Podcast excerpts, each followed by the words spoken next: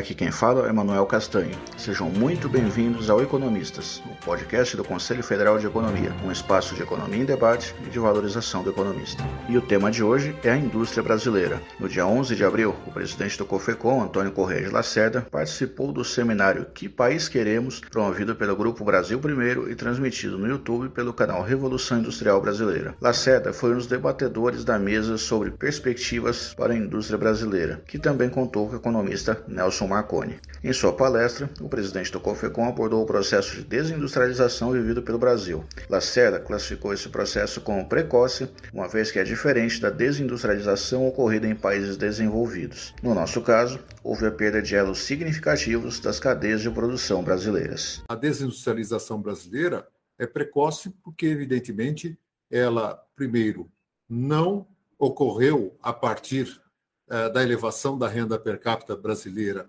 a padrões médios internacionais, e segundo, porque ocorreu num processo de reversão das estruturas produtivas. Que nós tivemos ao longo das últimas décadas foi a perda de elos significativos da produção brasileira. Eh, não só a indústria brasileira não acompanhou o desenvolvimento eh, internacional, como perdeu, né, perdeu segmentos importantíssimos substituídos é, pela importação. Lacerda também abordou o que considera dois mitos sobre a economia brasileira. O primeiro deles é a afirmação de que o Brasil tem uma economia fechada. Na visão do presidente do COFECOM, o Brasil tem pouquíssimos instrumentos de contenção das importações. O segundo mito é o de que as decisões microeconômicas, como a busca de aumento da produtividade dentro do âmbito das empresas, são suficientes para resolver os problemas de competitividade da indústria brasileira. Para Lacerda, faltam políticas de competitividade no Brasil, tais como uma política industrial, comercial e de ciência, tecnologia e inovação. Alguém poderia lembrar, ah, mas o setor tal tem uma alíquota de proteção elevada. Sim, mas para um setor que tem alíquota de proteção elevada, você tem a média da indústria, que tem uma alíquota média muito abaixo, vamos dizer, do ideal, né? vis-à-vis a estrutura é, do, sistêmica, né? de custo sistêmico que há na economia, é, e, paralelamente, você tem também a ausência né, de políticas de desenvolvimento, ou, se queremos usar o termo mais adequado, políticas de competitividade, né, que inclui a política industrial, a política comercial e a política de ciência e tecnologia voltada para, voltadas para a inovação. É, o segundo uh, mito é imaginar que somente as políticas microeconômicas ou as decisões microeconômicas da empresa, chamada busca da produtividade, são capazes de resolver ah, o problema brasileiro de maior competitividade da indústria. Né? Aliás, esse engodo é incrivelmente repetido não só por economistas, mas, pasmem, também por empresários. Né? Alguns empresários que insistem nessa tese, que é absolutamente furada. É, olha, é importante ter produtividade, é importante ter competitividade, é lógico que há, que é importante. Mas sem um conjunto de políticas de competitividade, portanto, repetindo, política industrial, comercial, ciência, tecnologia e inovação, e sem um arcabouço macroeconômico que lhe dê suporte, não há medida microeconômica capaz de compensar essas outras uh, diferenças. Outro aspecto mencionado pelo presidente do COFECOM e também relacionado ao segundo mito que abordou antes tem a ver com o custo Brasil. Várias empresas brasileiras e filiais de multinacionais que atuam no Brasil possuem um nível de competitividade melhor do que suas matrizes ou que as filiais no exterior, mas o custo Brasil atrapalha o desempenho. Microeconomicamente, as empresas brasileiras, grande parte delas, e as filiais das transnacionais instaladas no Brasil gozam de capacidade competitiva e de produtividade de níveis comparáveis ou até melhores que as suas matrizes e as outras filiais no exterior.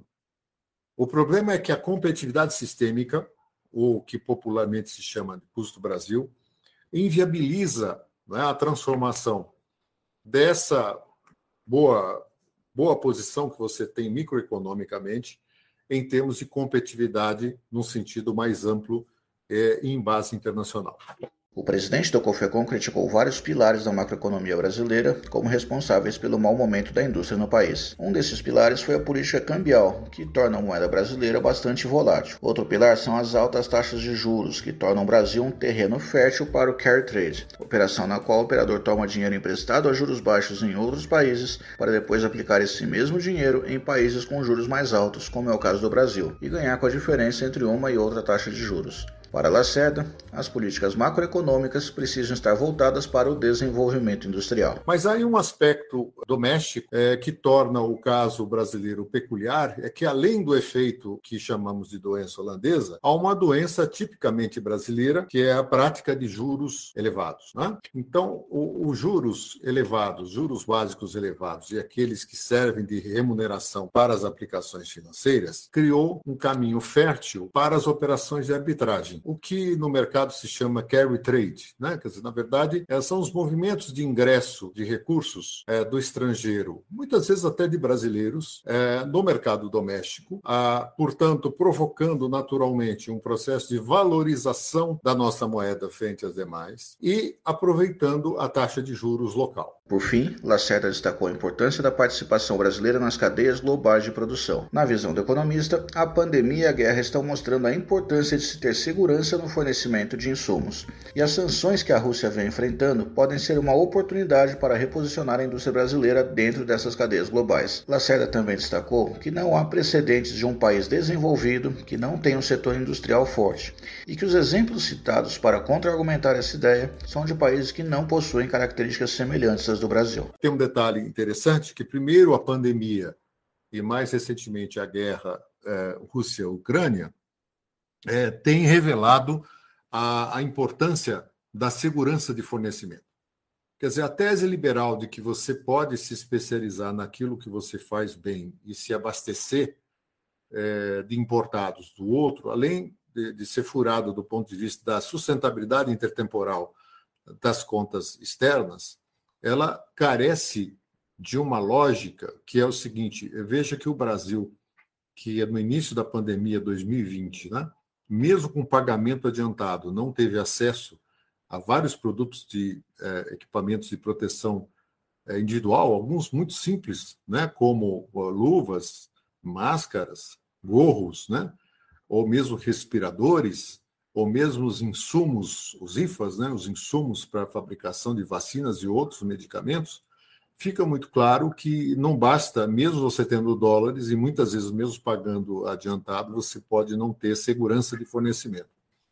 E agora, a, a, tanto a guerra como as sanções à Rússia né, têm significado um reposicionamento eh, das cadeias internacionais de suprimentos, o que para o Brasil poderá ser uma oportunidade ela não é uma oportunidade automática, porque com todo esse arcabouço que nós falamos, que é um viés anti-indústria, obviamente não, não vai resolver, mas olhando do ponto de vista estratégico, se você construir um arcabouço favorável à agregação de valor, né, você pode sim aproveitar essa janela de oportunidade para reinserir as empresas brasileiras nessas cadeias de valor. Não há precedente de país desenvolvido que não tenha contado com o setor industrial. Aqui o setor estrutural é, lato senso, evidentemente, que inclui os serviços sofisticados também e parte da cadeia agropecuária e mineral, mas de uma forma a agregar valor dentro desses processos. Os poucos exemplos que são citados são risíveis quando comparados ao Brasil. Né? Dizer que, é, é, é por exemplo, Nova Zelândia ou Austrália se tornaram desenvolvidos, nós estamos falando de países que têm menos de 10% da população brasileira. Né? Quer dizer, não, não há precedente de país com a dimensão geográfica, populacional e histórico de industrialização que resiste no Brasil, né? porque o Brasil, no século XX, deu o um grande salto para o processo de industrialização. E é, resgatar isso em novas bases, evidentemente, é o desafio. E o Economistas, podcast do Conselho Federal de Economia, vai ficando por aqui. Fiquem atentos ao nosso site e às nossas redes sociais para mais Economia em Debate. Esse podcast é uma produção da equipe de comunicação do COFECOM. Eu sou Manuel Castanho. Muito obrigado.